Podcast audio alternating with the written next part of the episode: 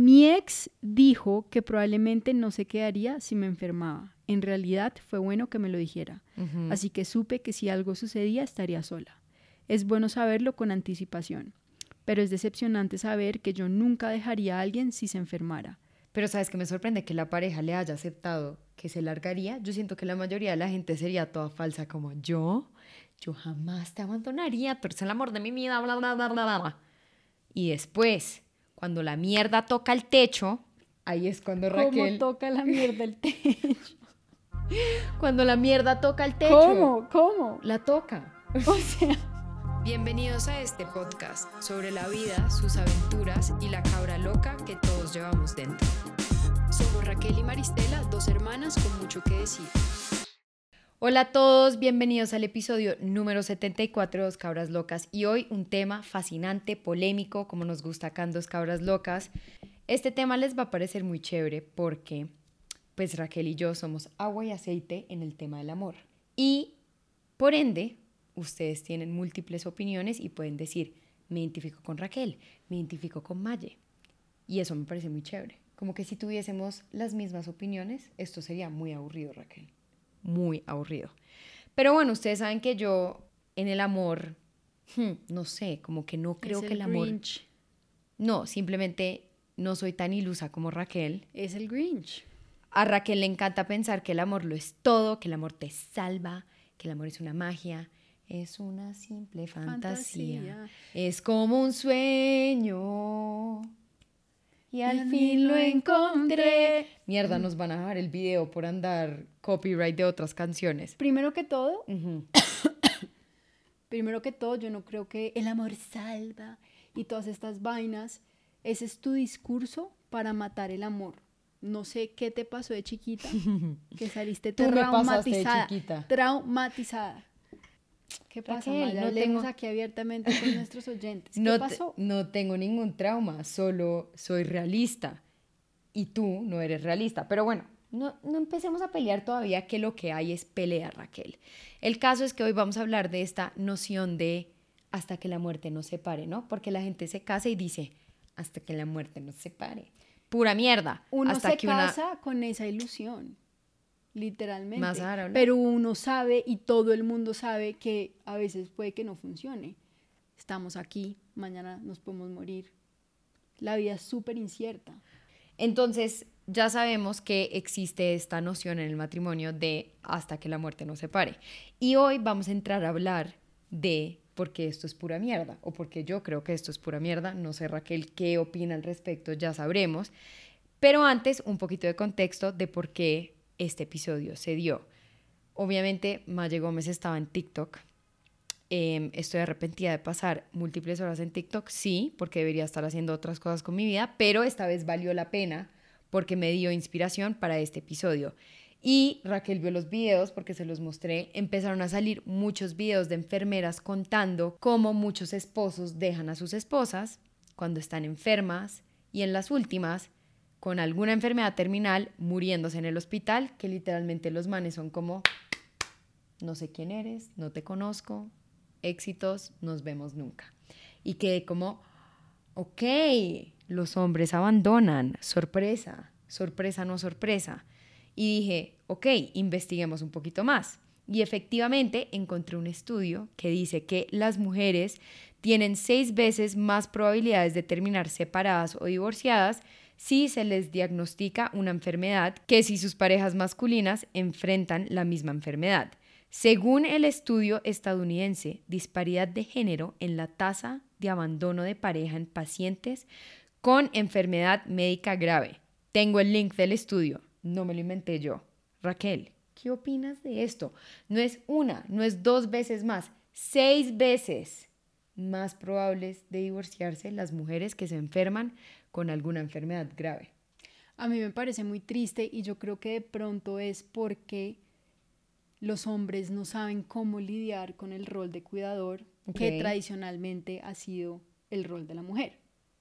Creo que por instinto las mujeres tienden a ser más cuidadoras que los hombres y cuando el hombre se ve en esa situación en donde tiene que hacer sacrificios por esa persona, tiene que, no sé, en enfermedades, por ejemplo, dar de comer, asear a la persona, no saben cómo lidiar con eso y se abren como la yuca. La lógica es abrirse como la yuca. Literalmente se abren como la yuca y su esposa, pareja de, no sé, 20, 15, 10 años, pues ya no es. Entonces yo creo que puede ser por eso, pero para mí igual no es justificación. Se supone que cuando tú te casas con alguien y si decides casarte con alguien porque a nadie lo obligan a casarse, es literal para estar en las buenas y en las malas. Es lo que yo pienso personalmente, obviamente aquí no juzgamos, pero esa es mi opinión. Yo también creo que si uno se casa es porque ese es el compromiso, en las buenas y en las malas, pero en verdad mucha gente no quiere estar en las malas. Y eso lo hablamos mucho acá, como que hay mucha gente, no solo en relaciones amorosas, ¿no? Pero familiares que se abren cuando, no sé, estás pasando por una situación económica dura y necesitas ayuda, amigos, primos, bueno, hermanos, lo que sea. La gente en realidad es hijo de puta. No, lo que dicen, de que los verdaderos amigos o las personas que realmente tú les importas, vas a saber en el momento que tú estés pasando por un mal momento. De acuerdo.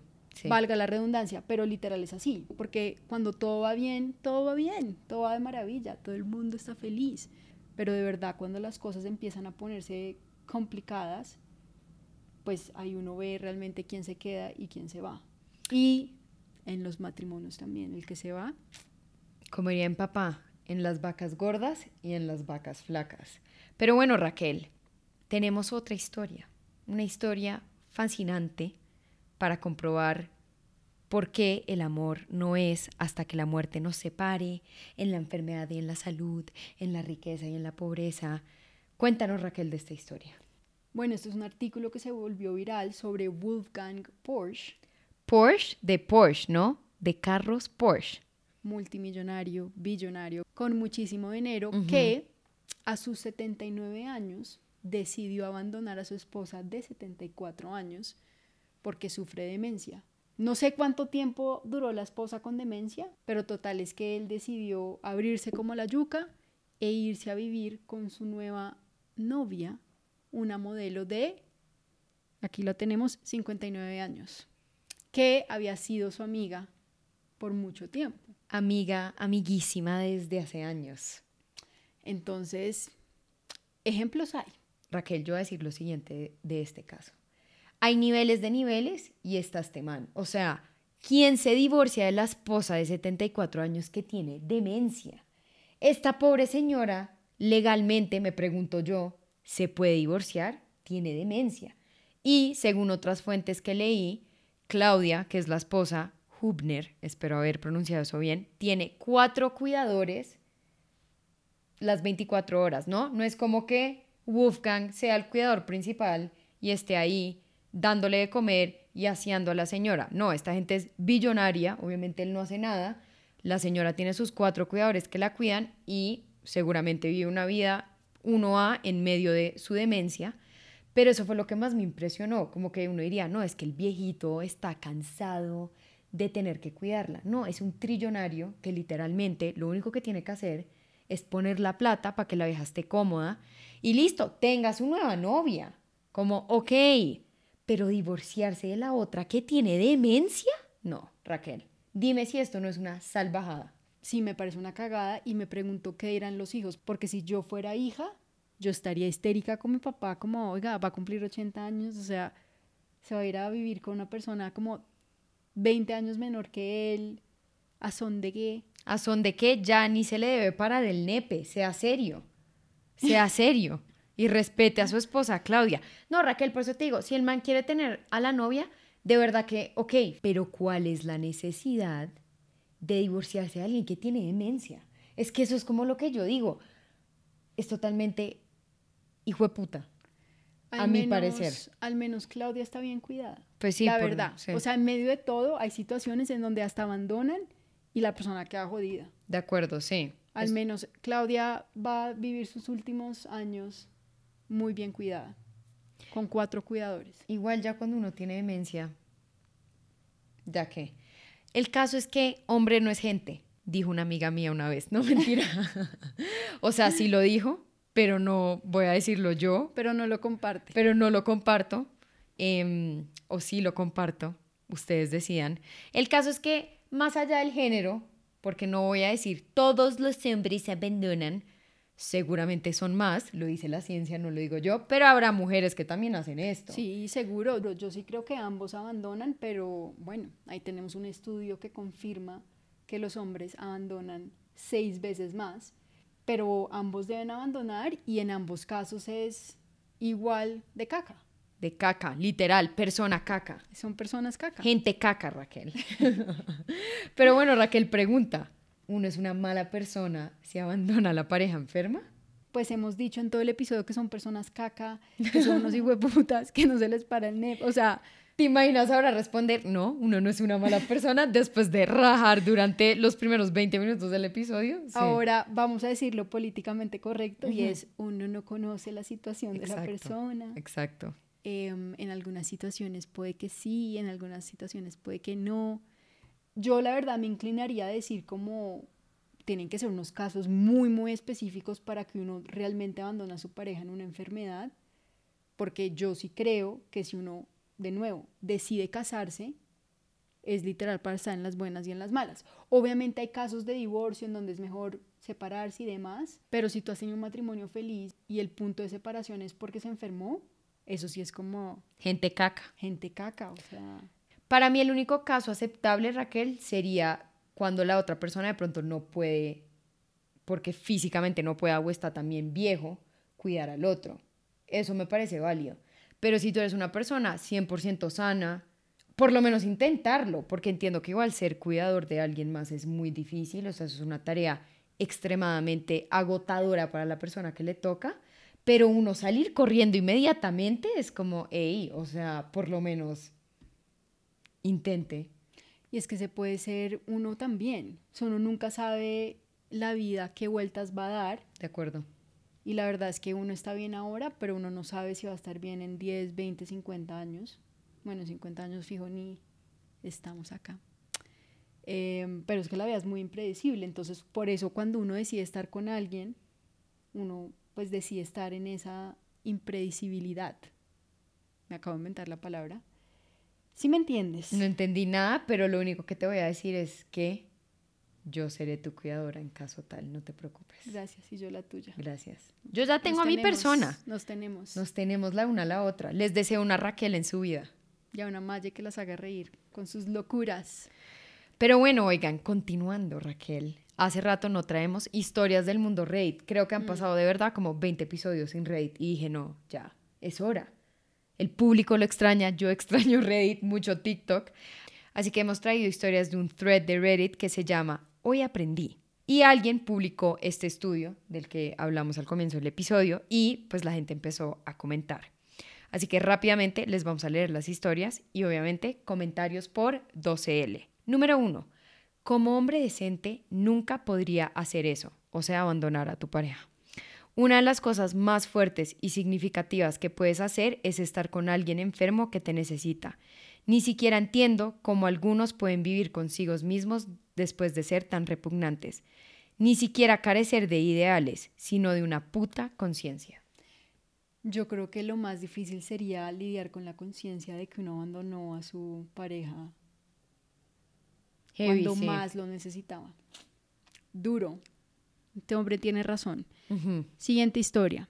Mi ex, un médico por el que pagué todos los costos de matrícula de la escuela de medicina, se separó de mí después de 21 años de matrimonio, con un hijo de 6 años, cuando me diagnosticaron cáncer. Compasivamente, mi ex sugirió que recibiera la asistencia social del Estado. Pero en vez de hacer eso, conseguí un buen abogado. 23 años después, estoy libre de cáncer y sigo disfrutando de los cheques mensuales de pensión alimentaria de él. Así es, mi reina. Esta es una inteligente. Métale su demanda y así es. Esta mujer Empoderada, inteligente, sagaz. inteligente, Como dirías tú, otra caballota. Exacto. Sí. Este man le intentó meter los dedos en el culo, Raquel, y le metieron un puño a él. Eh, mamá, no me siguiente. heredes, te amo, chao. siguiente. Ahora sé que mi mamá, que dejó a mi papá cuando su esclerosis múltiple lo puso en una silla de ruedas, la convierte no solo en una persona horrible, sino también en una estadística atípica para nuestro género. Sí, la verdad es que curioso que trajiste una historia de una mujer que abandona. Después de traer el estudio que un día los hombres, aquí tenemos una historia. Sí, porque quiero ser no extremista, y yo suelo ser muy extremista, pero yo creo que lo hacen tanto hombres como mujeres, que de pronto el porcentaje de hombres sea mayor, pues sí, pero pues la realidad es que no creo que solo los hombres hagan esto. Maye tiene miedo que digan que es una feminazi, por eso metió esa historia ahí. Bueno, no tengo miedo. Mi ex dijo que probablemente no se quedaría si me enfermaba. En realidad fue bueno que me lo dijera. Así que supe que si algo sucedía estaría sola. Es bueno saberlo con anticipación. Pero es decepcionante saber que yo nunca dejaría a alguien si se enfermara. Probablemente tenga que ver con el hecho de que las mujeres suelen tener más un papel de cuidadoras criadoras, mientras que los hombres no. Conocí a algunos hombres cuidadores. Fue una agradable sorpresa. Mira que para ella también fue sorprendente encontrar hombres cuidadores.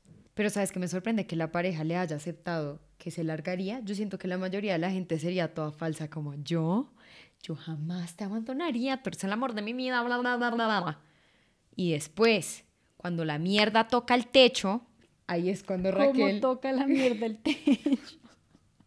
cuando la mierda toca el techo. ¿Cómo? ¿Cómo? La toca. O sea cuando la mierda toca el techo, ahí es que uno ve. La realidad es que obviamente si tú le preguntas a tu novio o si yo le pregunto a mi novio, me imagino a los dos siendo como, ¿cómo se te ocurre? Yo te amo por esa cuca, lo que sea.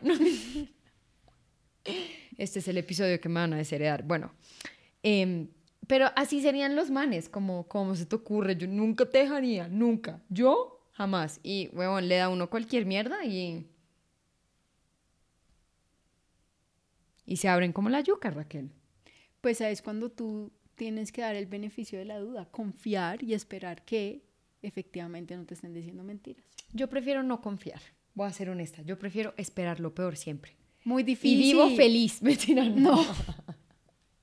No vivo feliz, pero no importa. Bueno, pero siguiente. bueno. Ah, se nos acabaron las historias. Fin de las historias. Continuando, Raquel, vamos a aclarar un par de cosas. Para aquellas personas que creen que el amor es hasta que la muerte los separe, pues acá hay un par de realidades duras para ustedes, o sea, para Raquel. Empecemos. El amor de mi vida, falso. El amor de mi vida, presente. Eso ténganlo clarísimo. No existe el amor de la vida, Raquel. No es, ay, tú eres el amor de mi vida. Yo siempre le digo a mi novio, usted es el amor de mi vida, presente. Porque en el presente estamos juntos, en el futuro nada se sabe. Así que los invito a no usar el amor de mi vida, sino a usar la palabra el amor de mi vida presente. Úsalo. No, no lo voy a usar y quiero que sepas que yo no estoy en desacuerdo contigo acá. ¿Tú qué crees que yo, que no sé qué? O sea, de verdad es así. Entonces, ¿por qué no vas a usar mi frase? Porque es lo mismo. Tú en este momento piensas que esa persona es el amor de tu vida. Así en 10 años no lo sea. Entonces, ¿por qué uno tiene que estar aclarando, aclarando hay que aclarar. No, es muy largo. Amor de mi vida, se entiende que pues en 10 años, ojalá todavía lo siga haciendo, pero pues si no, todos igual vamos a estar bien. Ok. El amor de mi vida presente. Pero sí, el caso es que sí, puede que uno esté con esa persona para siempre y eso está bien, pero no nos podemos creer este cuento falso de uno está con alguien para siempre. Como dice Raquel Gómez, uno tiene la ilusión pero como diría Shakira, solo la ilusión trae desilusión. Por eso es que yo prefiero pensar que nunca voy a estar con nadie para siempre. Y lo dice con una cara de tristeza. Maye, vive tu vida. Estamos llenos de ilusiones, de desilusiones, de amores y desamores. Somos humanos navegando en esta vida que no sabemos qué va a pasar mañana, ni en una semana, ni en años. ¿Para qué tormentarse pensando en eso? Que vivir en el presente y no en el pasado o el futuro. Lo dice alguien que a veces se va mucho al futuro.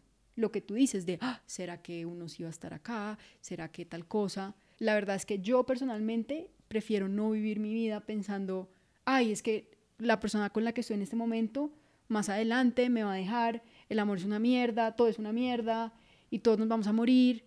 Muy difícil, es muy difícil vivir así. Hay que vivir en el presente y en este momento con la persona con la que tú estás, si es tu amor de la vida, sabiendo que no se sabe qué va a pasar mañana. Y ya, punto, he dicho, como dice Maye Gómez. O sea, llegué a este episodio para convencer a Raquel y se me volteó todo. Creo en tu palabra, Raquel. Gracias. Hay que vivir sin miedo, sin miedo al éxito. Hay que vivir sin miedo, hay que amar sin miedo, hay que culiar sin miedo. Mentira, no. Sin miedo a que quedes embarazada, obviamente no. No, hay que culiar con mucho miedo a quedar embarazada, eso sí. Hay que usar protección. Exacto, hay que usar protección. Eso es lo que yo pienso.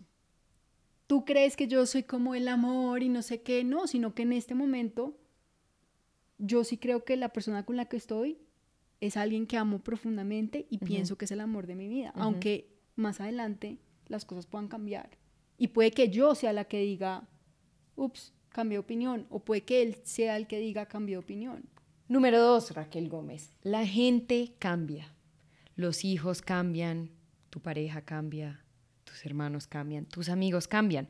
Hay que estar preparado, hay que estar preparado para amar incondicionalmente y a veces recibir para atrás traición y dolor. Esa es la realidad de la vida, Raquel. Lo único constante es la traición. El cambio. hoy nos ha salido todo mal, o sea, no, hoy todo nos salió mal, pero sí, lo único constante lo único es el constante cambio. es en cambio. Vamos a cambiar físicamente. Mírame las canas. Me está cambiando el pelo. El color de mi pelo está cambiando. Estamos viejas. Tengo un tic hace un mes en el ojo. Tu grano. Ah, no, lo único que no cambia es mi grano que lleva tres semanas conmigo. O sea, el man aparentemente, este es el amor de mi vida presente. Mi grano que no se ha ido. Ese no te va a abandonar nunca, Ni en la enfermedad, ni en los malos momentos. Mi relación más estable, mi grano. Mm. Pero el caso es que yo creo que aceptar que la gente cambia, y eso nos incluye, uno obviamente va a cambiar, y que uno debe amar sin pensar mucho en cómo, ay, es que me van a abandonar, exacto, me van a dejar, sino amar incondicionalmente y pues si algún día te rompen el corazón, pues también te lo rompieron, ¿qué se puede hacer? Lo que yo te decía, el dolor de un corazón roto significa que amaste a alguien profundamente. Amén. Eso lo leí el otro día, que era como, no hay amor sin desamor. Pero el desamor implica que tuviste amor. Y pues qué chévere haber tenido amor, aunque más adelante te trae desamor. Qué hermoso juego si palabras. me entiendes lo que te estoy entiendo, diciendo. Sí, te entiendo. Eso lo leí, no me lo inventé, o sea, no me lo acabo de inventar, literal lo leí en un artículo que decía por qué el desamor duele tanto. O sea, que a la gente físicamente les duele el corazón, es terrible. Hay gente que incluso una pequeña grupo de personas muere del desamor. Qué heavy por la muerte de alguien o porque literal les rompieron el corazón XXX, pero ¿Qué? esas son las paradojas de la vida. Interesante. Mm. Y el último punto, Raquel, es estar preparado, porque la verdad es que uno nunca sabe cuándo se va a encontrar en las manos equivocadas. Mm. ¿Cuándo pensó esta pobre Claudia que el esposo trillonario le iba a salir con estas pendejedes? Esas son las vainas que yo digo, la gente que uno menos espera, ¡tun! puñalazo. Y el otro día estaba hablando con mi papá y yo le decía, ese es mi mayor miedo como respecto a la vejez, como caer en las manos equivocadas. Y por eso siempre digo que Raquel es mi persona. Yo no confío en hombres, no confío en extraterrestres, no confío en nadie, confío en Raquel. O sea, mi vida te la confío en ti. No sé si te estoy poniendo mucha presión. No. Pero tú eres la única persona que sé que cuando la mierda toque el techo, no me vas a abandonar. Así que no me abandones. Gracias. No te voy a abandonar. En la vejez. Tú no me abandones a mí, Yo que eres menor que yo. Es verdad, yo soy la que la voy a estar cuidando. Mis hijos no te van a abandonar. Tranquila. Los hijos son los primeros en abandonar. Conclusión del episodio. No confíen en nadie. Enciérrense en su casa y no vuelvan a interactuar. Eso es todo por hoy, amigos. Vuelvan el próximo martes para otra lección de cómo sobrevivir. No mentira. Conclusión seria. La conclusión seria, Raquel, es no hay que creerse el cuento de que el amor es hasta que la muerte nos separe, porque lamentablemente la gente traiciona. Pero no por eso uno debe cerrarle las puertas al amor. Como todo en la vida, lanzarse, esperar lo mejor y si no pasa lo mejor, pues será una lección y un aprendizaje. Y a veces el amor duele y duele mucho, pero no por eso no nos vamos a enamorar. Muy bien, Maye, muy bien. Qué gran conclusión. Es decir, creo que he convencido a Maristela de mm, que el amor no es algo malo. Eh, Raquel, el amor es algo bueno, pero yo seguiré siendo prevenida y loca. Hasta la próxima. Bye.